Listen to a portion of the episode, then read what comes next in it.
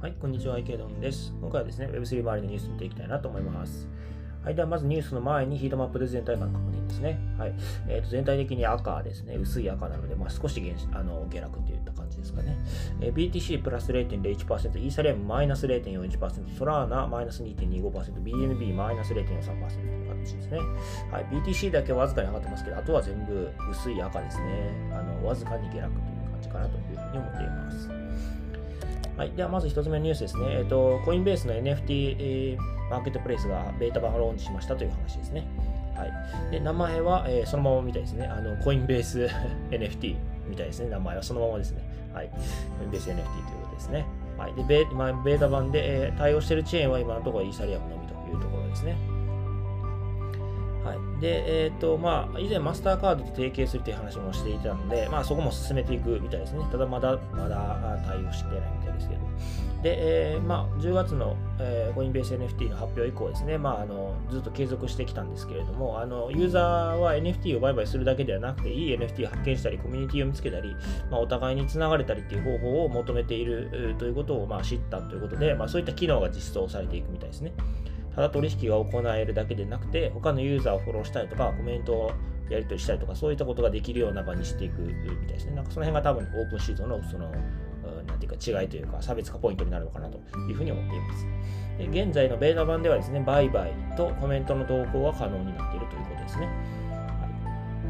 で、えーと、このコインベース NFT の利用については、まあ、本人確認が必要で、えーまあ、今、ですかね、えー、まあ、早期アクセス用順番待ちリストから選ばれているということで、まああの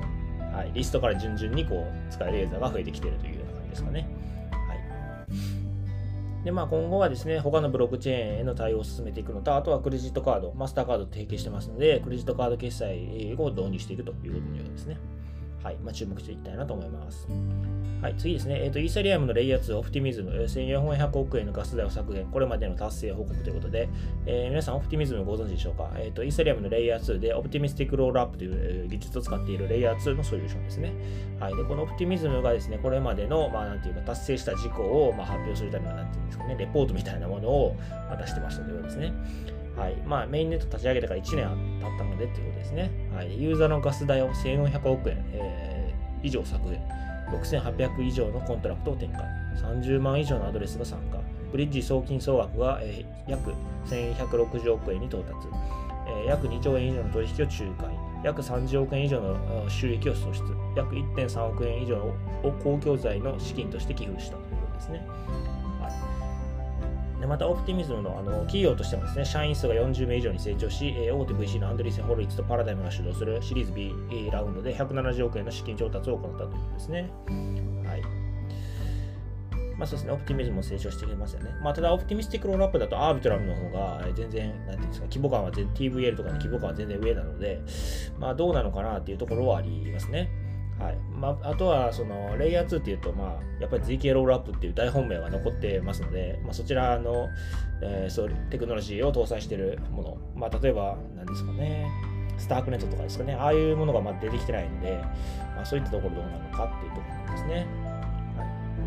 で、まあ、このオプティミスも含めてですね、あの次の記事いくといこうと思うんですけども、そこに関連した記事ですね。はい、オプティミズのトークンローンチを示唆かということで、コインベースが価格ページをいちいち開示ということで、まあ、オプティミズもそうなんですけど、アービトラムもそうですし、あとさっき言ったスタークネットとかもそうなんですけど、あのレイヤー2のソリューションってこうテクノロジーとか公開されてたりするんですけど、まだトークン全然出てないんですよね。出てないものの方が多いっていう言い方が正しいですかね。で、えー、その中ですね、昨日4月20日ですね、えーと、コインベースの方がですね、あのオプティミズムの価格表示ページを一時公開したということで、おトークン来るのかみたいなあの期待が高まっているということですね。はい。まあ、仮想通貨、えー、界隈では独自のトークンをいつ発行するかという意味で、ウェントークンという言葉がよく使われていることです。そうですね。まあ、オプティミズムのトークン、ウェントークンってことですね。いつ来るのっていう話ですね。で、まあ、オプティミズ、さっき言ったオプティ、えーと、今取り上げてるオプティミズム、それから同じくオプティミスティックロールアップを使用しているアービトラム、で、あとはスタークネット。これは確か GK ロールアップだったと思うんですけども、こういった有望な L2 ソリューションは、えーと、まだトークン発行してないんですよね。ということで、まあ、みんなトークンいつ来るのかなってずっと待ってるということですね。まあ、そんな中、このニュースの通り、まあ、コインベースがなんかこう一時的に価格表示のページを作っちゃったと。作ってあの公開しちゃったというですね。まあ、だからこれについてコインベース側はせあの説明はしてないんですけれども、オプティミスティックのトークンのローンチの情報を先に掴んだか、あるいはページを担当する従業員がトークンローンチの噂を流そうとしたか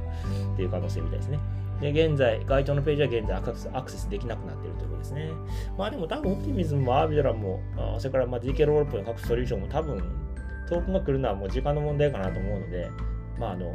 首を長くして待っていこう、待っとこうかなと思いますね。私個人としてはやっぱり GK ロールアップの方が注目かなというふ。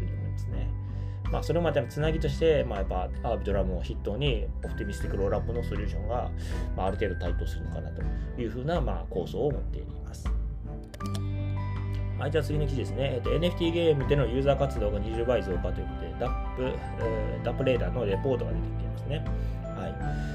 い。で、えー、っとですね、まあ、ブロックチェーンゲームに関して言うと、2022年の第一四半期ですね、えー、が前年同期と比べてユーザーの活動が2000%増加ということですね。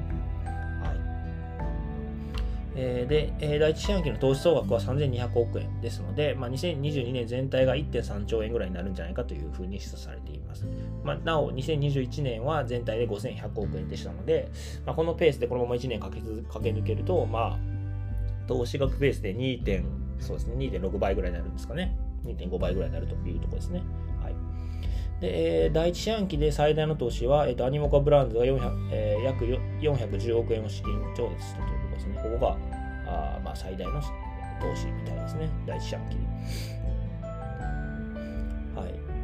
で、えっ、ー、と、まあ、 Play to Earn のゲームが盛んで、中でもユーザー活動が活発だったゲームタイトルは、 Splinterlands、えー、なんで Alien Worlds、 Crazy Defense Heroes などみたいですね。はい。まあ、 Axie も入ってないですし、えー、まあ、 STEPN も入ってないと。まあ、 STEPN もゲームと数えるのかどうかちょっと微妙ですけれども、はい。ですね。で、まあ、あと、 Polygon が注目されているみたいですね。 Crazy Defense Heroes で Pegaxy の人気ピ Play to Earn ゲームに採用されているので、まあ、ポリゴンは、まあ、少し、まあ、このレポートの中で名前が上がってで、メタバースの状況については、えーと、この第一四半期低下が見られたということですね。取引量は去年に比べて12%減少。それから、えーと、ディーセントラランドにおける土地の平均価格が40%減少。ということで、まあ、やっぱりメタバースは前もニュース読みましたけれども、やっぱりユーザー数が今全然増えてないですし、まあ、むしろ下落傾向ですし、まあ、土地の価格も下がっていると。まあ、なんていうんですかね、去年の盛り上がりがちょっと早すぎたっていうのがまあ正確なんじゃないかなとぱり、あのまだユーザーが使えるレベルまで何かコンテンツが載ってるわけではないので、まあ、そこが乗るまではやっぱりユーザー数と価格が下がり続けるんじゃないかなというふうに私個人は見ています。ちょっと去年もしあのが早すぎたっていう感じで、盛り上がりが早すぎたっていうのが正確かなと思っています。はい、じゃあ次の記事ですね。えっと、コインチェック、メタバースでフェンシングの太田選手、あ、太田、まあ、もう選手ではないか、太田さんというべきですかね。はい。え、フェンシングの太田さんとコラボされるみたいです。はい。えーとまあ、フェ元フェンシング選手、えー、太田祐樹さんですね、はい。皆さんあの、もちろんご存知だと思います。まあ、私もあの存じ上げております。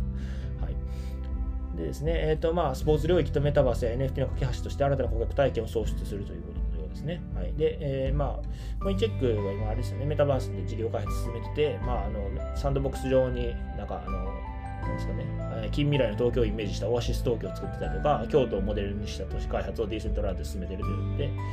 はいまあ、多分そういったところに、まあ、あの太田さんが、まあ、なんていうんですかね、噛んでいくというかですね、えーまあ、スポーツ領域と、まあ、メタバースをくっつけるための、まあ、アンバサダーみたいな感じですかね、まあ、そういった活動されていくんだろうなというふうに、えー、この記事を読んで思いました。